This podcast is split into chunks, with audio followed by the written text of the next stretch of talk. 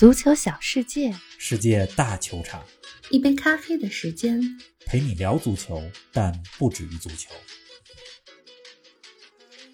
曾记否？二零一二年英超最后一轮，他的补时绝杀让曼城收获首个英超冠军。曾记否？二零零八年北京奥运会，他和梅西在鸟巢兴奋地展示着奥运金牌。曾记否？那个十五岁闪耀阿根廷的少年，那个马竞球迷心中的宠儿和叛徒，那个曼城过去十年的绝对传奇塞尔吉奥·阿奎罗。北京时间昨晚，三十三岁的阿奎罗宣布退役。本期足球咖啡馆。我们走进和回顾阿奎罗十八年的职业生涯，因为他绝不只是曼城传奇，而是举世无双的全能前锋。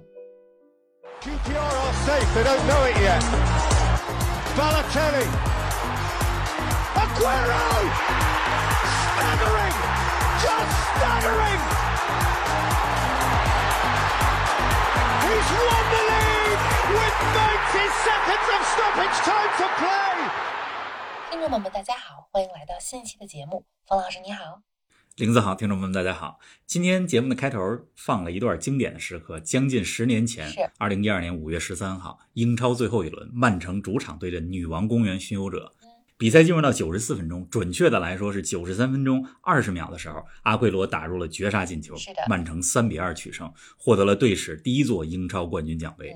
这也是曼城四十四年来首个英格兰顶级联赛的冠军。对呀，阿奎罗的这个进球是过去三十年来英超最经典的时刻。甚至可以不加质疑，绝对的。同时呢，也开启了一个时代。曼城在二零一一到二零二一的这十年当中，五次获得了英超的冠军，而这十年阿圭罗都在。是啊，北京时间昨天晚上，阿圭罗宣布退役。他职业生涯开始的时间比大部分人都要早。十五岁零三十五天，那个时候他就代表独立队在阿根廷联赛当中出场。是，这至今呢是阿根廷的记录。而他的职业生涯结束的时间也比大部分人想象的时间要早。三十三岁的阿圭罗因为心律不齐、心脏不适的原因正式退役。嗯，玲子知道咱们这期节目本来我要说其他的话题。本来是想跟大家说说这个赛季的皇马状态怎么那么好，安切洛蒂有哪些老汤新样。但是昨天重温了2012年英超阿圭罗绝杀的那个时刻以后，我决定咱们这期节目做阿圭罗的专题，必须得说说这个。哎，我觉得人的心态啊，一个球迷的心态是会随着自己的成长而发生变化的。二零一二年英超最后一轮阿圭罗绝杀的时候，曼城夺冠，可以说是抢走了曼联几乎到手的冠军。是啊，当时我作为曼联球迷的心情可想而知。对呀。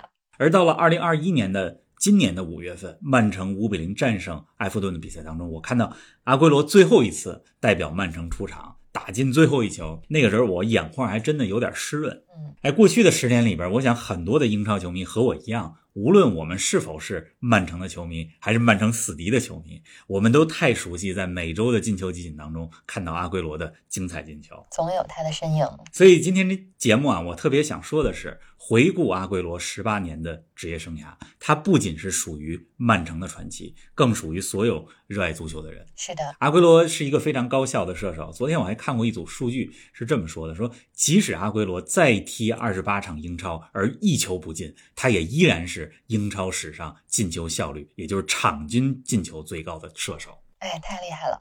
阿奎罗的退役确实很遗憾啊。但经历了今年夏天欧洲杯上的埃里克森事件之后，我想所有球迷都希望我们喜爱的球员们，首先是身体健康，然后才是奉献精彩的比赛。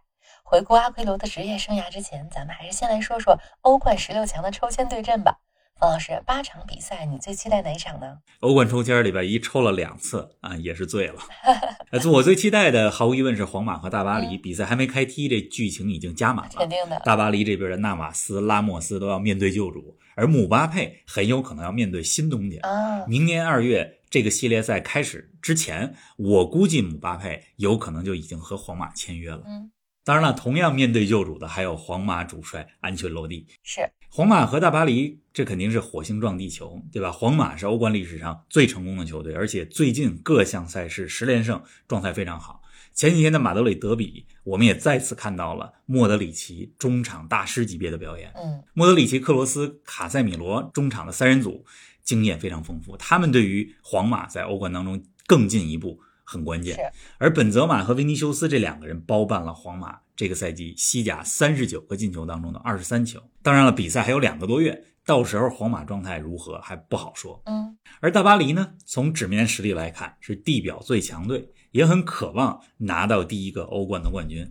如果姆巴佩明年夏天转会皇马，那么这赛季呢，将是梅西、内马尔、姆巴佩这个 M N M 组合在一起踢球的唯一赛季。是啊，看看是否能够创造辉煌。嗯，哎，这个系列赛我真的不好说嗯谁能获胜，我觉得是一个真正的五五开的比赛。是啊，除了皇马和巴黎呢？除了皇马和巴黎啊，其余七场比赛里边，我最期待的有两场，一个是阿贾克斯和本菲卡，这两个队都是在欧冠历史当中很有底蕴的球队。阿贾克斯小组赛六连胜，本菲卡呢淘汰了巴萨，这俩队抽到一块儿，也意味着八强当中至少有一支来自五大联赛的球队。是，另外还比较期待葡萄牙体育和曼城的比赛，这是一场看似实力很悬殊的比赛，曼城晋级问题不大。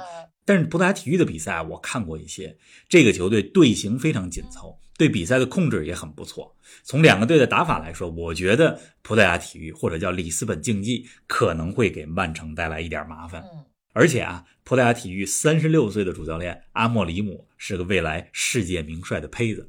他执教这支球队不到两年，上赛季带领葡萄牙体育力压本菲卡和波尔图，获得了将近二十年来的第一个葡超的冠军，很了不起。成绩不错。嗯，大家想象一下，如果葡萄牙体育对曼城的比赛里边表现不错，那么阿莫里姆明年夏天很有可能被五大联赛的豪门球队所追逐，就像当年的穆里尼奥和博阿斯一样。是啊，哎，说到欧冠抽签啊，感谢咱们听友们的竞猜和参与，咱必须提名一下听友永不独行黑哈。嗯，怎么呢？他呢猜对了两场，曼联与马竞，皇马与巴黎。你看这个网名应该是红军利物浦的球迷，利物浦抽到了国米，对吧？同一个赛季欧冠里边要先后面对米兰双雄。克洛普说了，五十多年来都梦想着去圣西罗，没想到这个赛季一下要去两回。哎，我相信利物浦在这个系列赛当中晋级问题应该不大。是啊，哎，说到欧冠，我想阿奎罗职业生涯最大的两个遗憾就是错过世界杯和欧冠的冠军。阿根廷国家队2014年在世界杯决赛中输给了德国，曼城在2021年欧冠决赛里输给了切尔西。王老师，回顾阿奎罗的职业生涯，咱们从何说起呢？一期节目不可能面面俱到，我想选取一个比较独特的角度吧。嗯，咱们从阿奎罗代表每个俱乐部的最后一场比赛这个角度来入手，好啊，因为每段经历的最后一场比赛，意味着留下了很多伟大的瞬间创造了很多记录嗯，但同时呢，又带着点遗憾。咱们先从他效力的第一个俱乐部，也就是阿根廷独立队说起。独立队是南美的一支劲旅，获得他们也是获得解放者杯冠军最多的球队。是的，二零零六年的五月十五号，阿根廷联赛的最后一轮，十八岁的阿奎罗代表独立队最后一次出场，对阵的呢是罗萨里奥中央。嗯，这时候距离他第一次身披独立队战袍已经过去了快三年的时间。刚才咱们简单介绍过，二零零三年的时候，十五岁出头的阿奎罗就在一线队当中出场了。二零零五年的时候呢，阿奎罗和梅西、加戈这些球员，他们一块儿为阿根廷赢得了零五年当年的世青赛的冠军。嗯，那效力阿根廷联赛期间啊，值得一提的有这么一个细节，什么呢？也就是2006赛季，阿圭罗在阿根廷踢球的最后一个赛季，倒数第三轮，他呢吃到了一张黄牌，啊，这是那个赛季第五张黄牌嗯，意味着他将错过接下来对阵博卡青年的比赛。是啊，吃到黄牌之后呢，摄像机捕捉到了阿圭罗流泪的镜头，因为他知道这场比赛当中的进球很可能是代表独立队的最后一个进球，因为下一场停赛。伤感。嗯，是的，二零零六年的夏天呢，阿根廷国家队在德国世界杯八进四的比赛当中点球输给了东道主德国。嗯阿圭罗呢是在家里看着这场比赛，哎，而同样是在零六年的夏天，他也从阿根廷来到了西班牙，加盟了马竞，这是他进入欧洲的第一站。您正在收听的是《足球咖啡馆》，一杯咖啡的时间陪你聊足球，但不止于足球。欢迎您在各大音频平台关注我们的节目，同时关注我们的足球评论公众号“足球咖啡馆播客 ”（Football Cafe） 和我们的微博“足球咖啡馆”，让我们一起聊球、看球、追球。哎，在马竞的五年里啊，可以说是阿奎罗被中国球迷逐渐认识的五年。这五年里，阿奎罗也跟着马竞获得了欧联杯的冠军。他和乌拉圭前锋迭戈·弗兰的锋线组合也是享誉西甲呀。呃，没错，咱们还是从阿圭罗在马竞的最后一场比赛倒叙说起。好啊，二零一一年的五月二十一号，马竞四比三战胜马略卡的比赛里边，阿圭罗达成了两个里程碑。哪两个呢？他上演了职业生涯第一个帽子戏法，同时打进了效力马竞的第一百个进球，很有纪念意义。他的马竞出场记录呢，也定格在了二百三十一场，整整一百个球，还有五十一次助攻。你从这个数据就说明了，就能看出他是一个多么全能的前锋，对呀，既能进球，也能给队友做球。没错。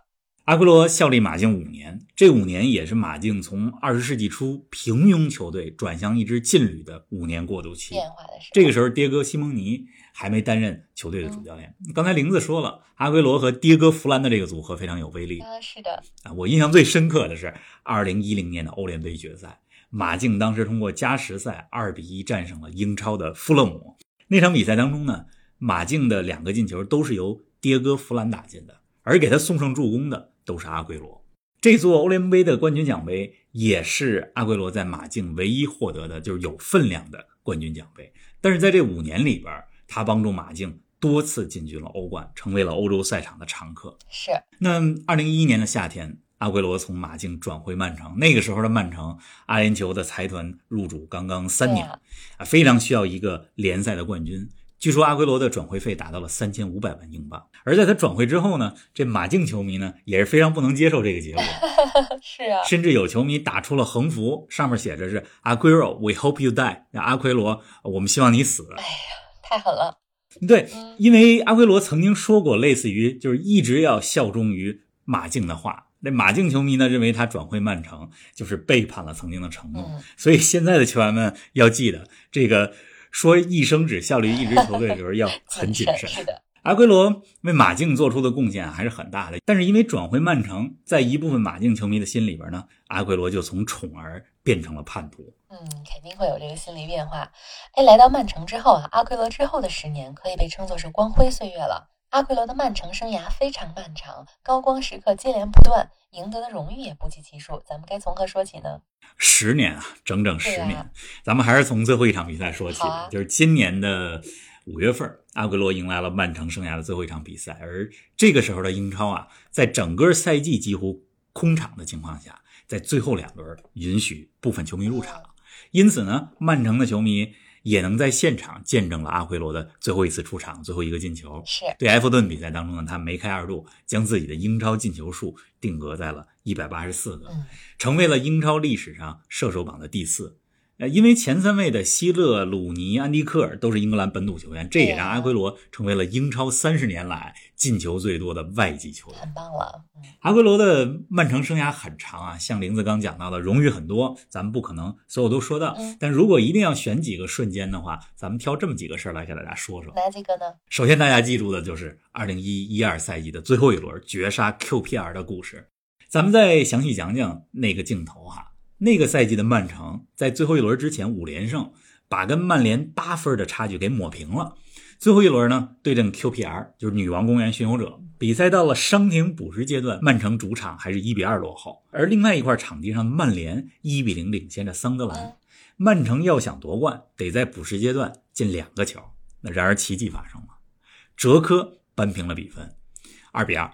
第九十四分钟，也就是第九十三分二十秒的时候。孔帕尼后场组织进攻，球到了巴洛特利的脚下，巴洛特利传给阿圭罗，阿圭罗晃过对方后卫，一脚劲射破门，整个的球场都沸腾了。主教练曼提尼也兴奋地跳起来了。而比赛结束的时候啊，阿圭罗也跪在草地上哭了，这是激动的泪水。是啊，所以你看阿圭罗的职业生涯有不少泪水，有的是激动的泪水，是的，当然了，还有伤心的泪水。嗯，那下一个呢？二零一二一三赛季，阿圭罗这个赛季饱受伤病的困扰，并且呢，在这个赛季传闻要转会皇马，他呢最终决定在曼城继续效力。回头看啊，这是一个非常重要的选择，因为如果当时去了皇马，就没有了这十年的曼城传奇。是的。之后呢，二零一四一五赛季，阿圭罗在这个赛季获得了十年英超生涯的唯一金靴奖，而这个赛季结束之后啊，他的球衣号码也从背后的十六号。变成了十号，成为了曼城真正的第一前锋。那下一个事儿呢？再往后，到了二零一六年，嗯，瓜迪奥拉入主曼城之后，曼城的整个的战术打法进一步升级了，阵容也进一步升级了，能给阿圭罗助攻的球员也更多了。而在这之后呢，阿圭罗也迎来一次又一次的里程碑。二零一七年，对吧？他超越埃里克布鲁克，成为曼城队史最佳的射手。二零二零年超越阿兰·希勒，成为英超帽子戏法最多的球员。二零二一年超越鲁尼，成为为单独一个俱乐部进球最多的英超球员。一直在超越，嗯。你看上面这一项一项记录，已经充分的说明阿圭罗不仅是个曼城的传奇，而且是的，是英超和世界足坛的现象级球员。嗯，有个歌怎么唱来的？不要迷恋歌，歌只是个传说。但是我想说的是，我们要迷恋阿圭罗，因为他不只是个传说。是啊，哎，在离开曼城之后啊，阿圭罗和巴萨签约了两年，然而为巴萨仅仅出场了一百六十五分钟，他的职业生涯就画上了句号。他在巴萨唯一的进球是十月份对阵皇马的比赛中取得的，那是他在国家德比当中的第一个进球，也是最后一个。这么看来，阿圭罗荣誉等身的职业生涯也是略带着悲情色彩的呀。很少有球员的职业生涯是没有悲情色彩的，都有遗憾。是的，球员的职业生涯和每个人的人生一样，对吧？阿圭罗的职业生涯已经获得足够多荣誉了，但是和大部分阿根廷球员一样啊，阿圭罗的职业生涯有着天使的一面，也有魔鬼的一面。那肯定的，有掌声也有眼泪，这好像不带一点悲情色彩，都不像是阿根廷球员似的。还真的是。刚才玲子说到了，阿圭罗为巴萨一共才出场了一百六十五分钟，而且打进的唯一进球。也是个零比二落后皇马之后的安慰球。阿圭罗选择巴萨，其中一个原因是梅西，对吧？他梦想着在俱乐部层面也和梅西能够做队友。对呀，就像他们在阿根廷的国青队、国家队一样。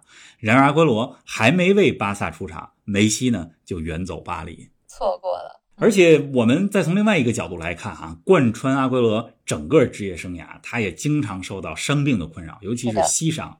经常咱们也能看到阿圭罗受伤下场之后眼睛里的泪水。但是能在受到伤病困扰的情况下，过去十五年里还保持着这么高的进球效率，确实了不起。是。另外，刚才咱们说阿圭罗有天使的一面，也有魔鬼的一面。二零一六一七赛季有一阵子啊，怎么呢？阿圭罗的情绪不太稳定，连续吃红牌。先是对西汉姆联的比赛当中肘击温斯顿·里德，重重的打在了里德的喉咙上，让这里德呢一度失声，说不了话。太严重了。阿圭罗呢也被罚下。嗯。之后同一个赛季，在跟切尔西的比赛当中吧，又和大卫·路易斯有过冲突，再次被红牌罚下。我记得当时两次红牌啊，被禁赛了，总共达到了七场。而这个时候的阿圭罗，好像让我们也看到了，就是这是魔鬼。阿根廷球员。魔鬼的一面是的，哎，之前咱们说阿圭罗职业生涯最大的遗憾，一个是欧冠，另外一个就是世界杯。呃，阿圭罗的世界杯之旅其实也不是很顺，参加了三届，对吧？一零、一四、一八，啊，二零一四呢错过了冠军，而直到二零一八年世界杯对阵冰岛的比赛当中，他才收获了自己在世界杯上的第一个进球。哎，迟到了。所以在世界杯上的成就，阿圭罗是和他曾经的岳父马拉多纳没办法比的。肯定的。哎，冯老师，咱们刚才详细回顾了阿奎罗的职业生涯，如果要用一句话来总结他的踢球特点，你该怎么形容呢？